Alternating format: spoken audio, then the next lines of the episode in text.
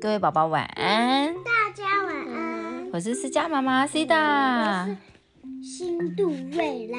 哇，你是新杜瑞拉，你又改名字了，这次改四个字的名字。瑞拉。哦，你也是新杜瑞拉，你是新杜瑞嘎。好，艾奎阿家晚安。新杜瑞拉。好，新杜瑞拉。今天我们一起来认识李商隐的嫦娥，因为中秋节快到了，我们一起来认识跟月亮有关的唐诗哦。好，这首嫦娥的内容是什么呢？云母屏风烛影深，长河渐落晓西沉。嫦娥应悔偷灵药，碧海青天夜夜心。嫦娥这个人，大家不知道有没有听过呢？很漂亮哦，应该是个很漂亮女生。她是古代神话里面很有名的一个女生哦。有大家听过嫦娥奔月的故事？每到中秋节的时候呢，可能家里面的爸爸妈妈、阿公阿妈会讲给你听哦。好，那讲到嫦娥啊，对呀，那我们为什么会要讲嫦娥这首唐诗？还有人特别特别介绍嫦娥来，这个嫦娥这个人还把它写成一首诗呢？我们可以先了解一下嫦娥的小故事。好，讲到嫦娥，就要知道她的老公叫后羿。后羿做了什么事呢？后羿射日。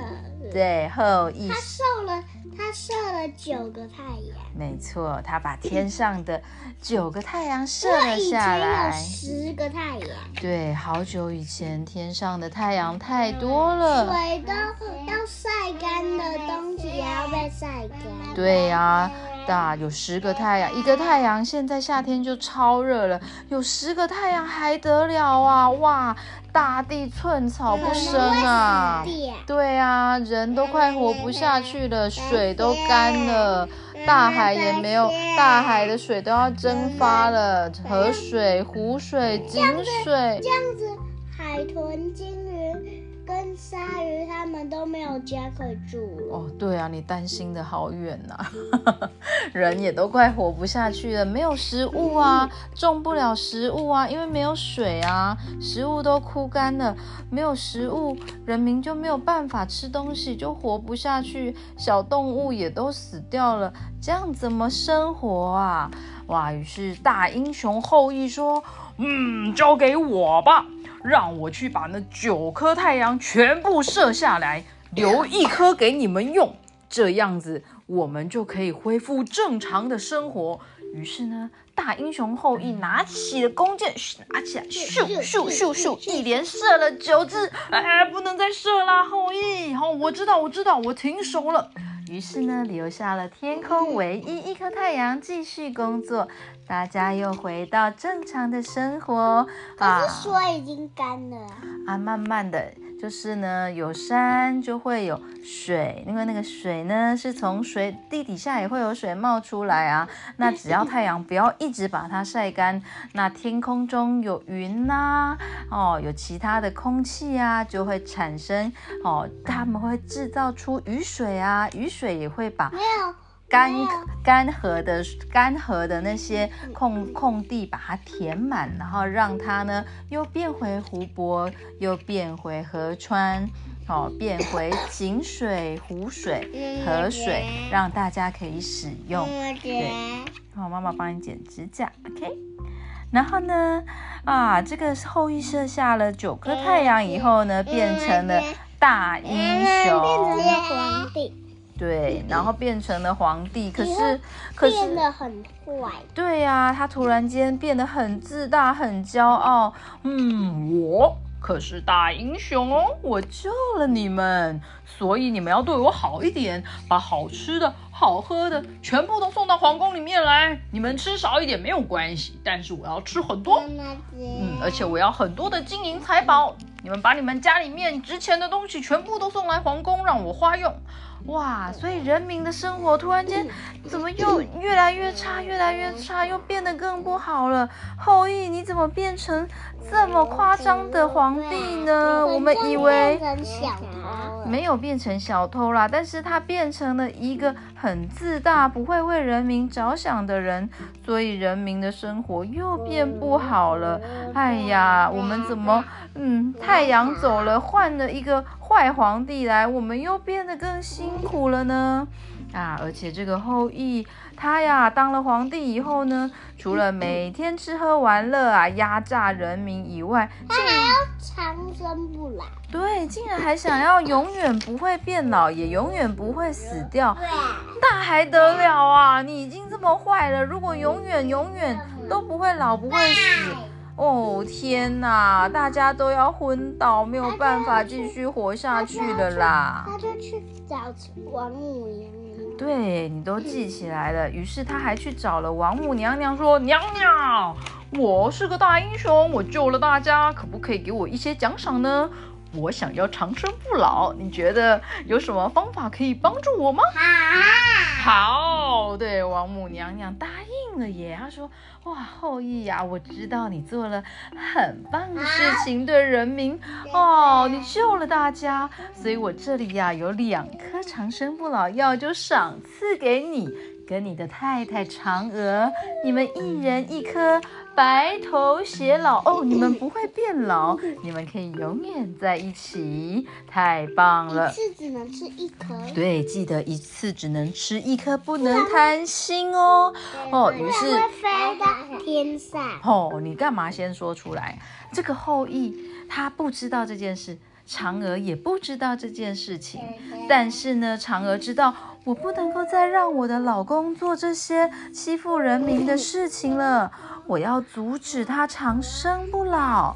于是呢，他就去偷走了后羿的这两颗长生不老药，但是被后羿发现了。嫦娥，你想对我的长生不老药做些什么啊？来不及了，糟糕！于是嫦娥马上。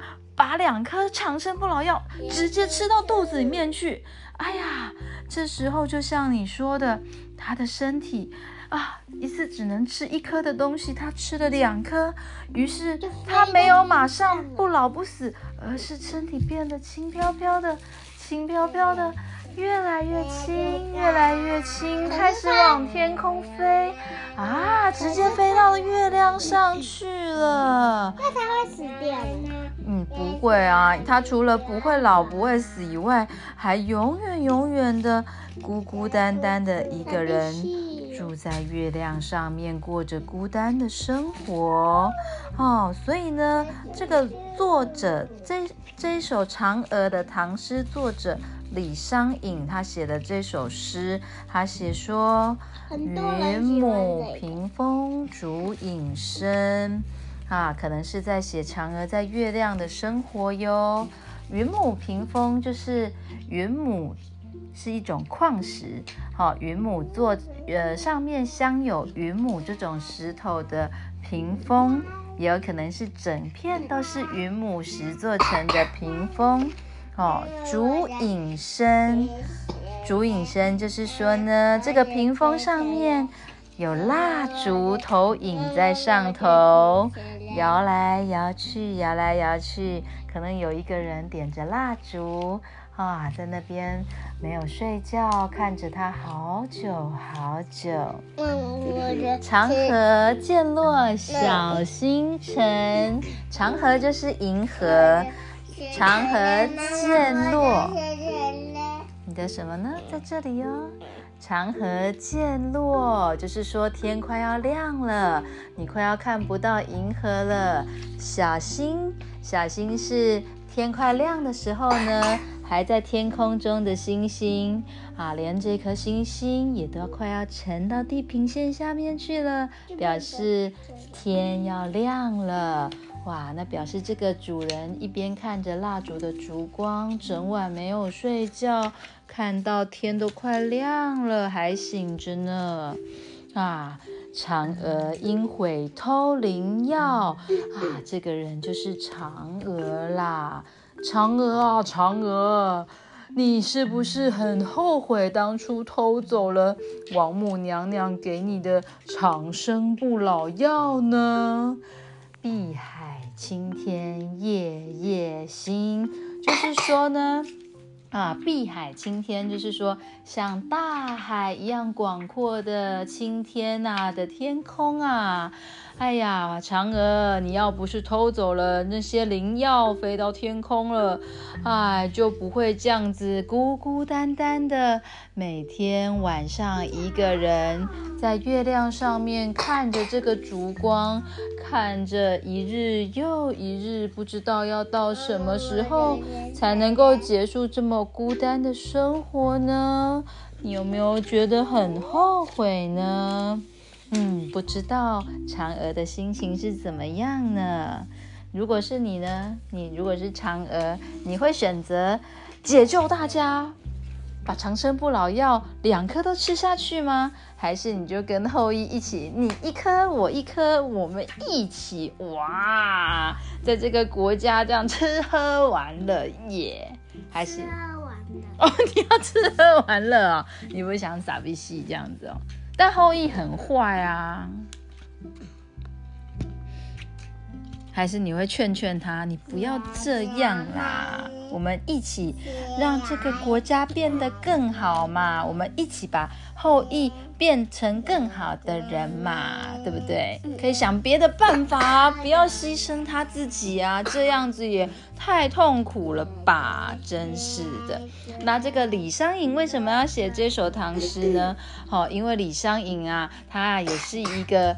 做官的人，那他在当官的啊，在帮国家服务的时候呢，哦，他们的那个时候，唐朝很爱唐朝的大臣呐，分成好多的党派，就是分成好多小团体，然后很喜欢吵架，很喜欢斗争，哦，每个人都很喜欢说，哎呀，听我的，听我的，皇帝听我的，哎，这件事情要照我的方法做啊，哎，李商隐，你听我的还是听他的？嗯，就像你跟朋友玩的时候，就说：“哎，你你来跟我一起玩，哎，你你来你才要跟我一起玩，这样子，哎，不要听他的，你要听我的。”哎呀，李商隐就夹在中间，呃，听我的，哎，呃，都听你的好了，哎哎，到到底要怎样嘛？真是，嘿，李商隐，你很不够意思，哎，真是，你走开，我们不跟你好了。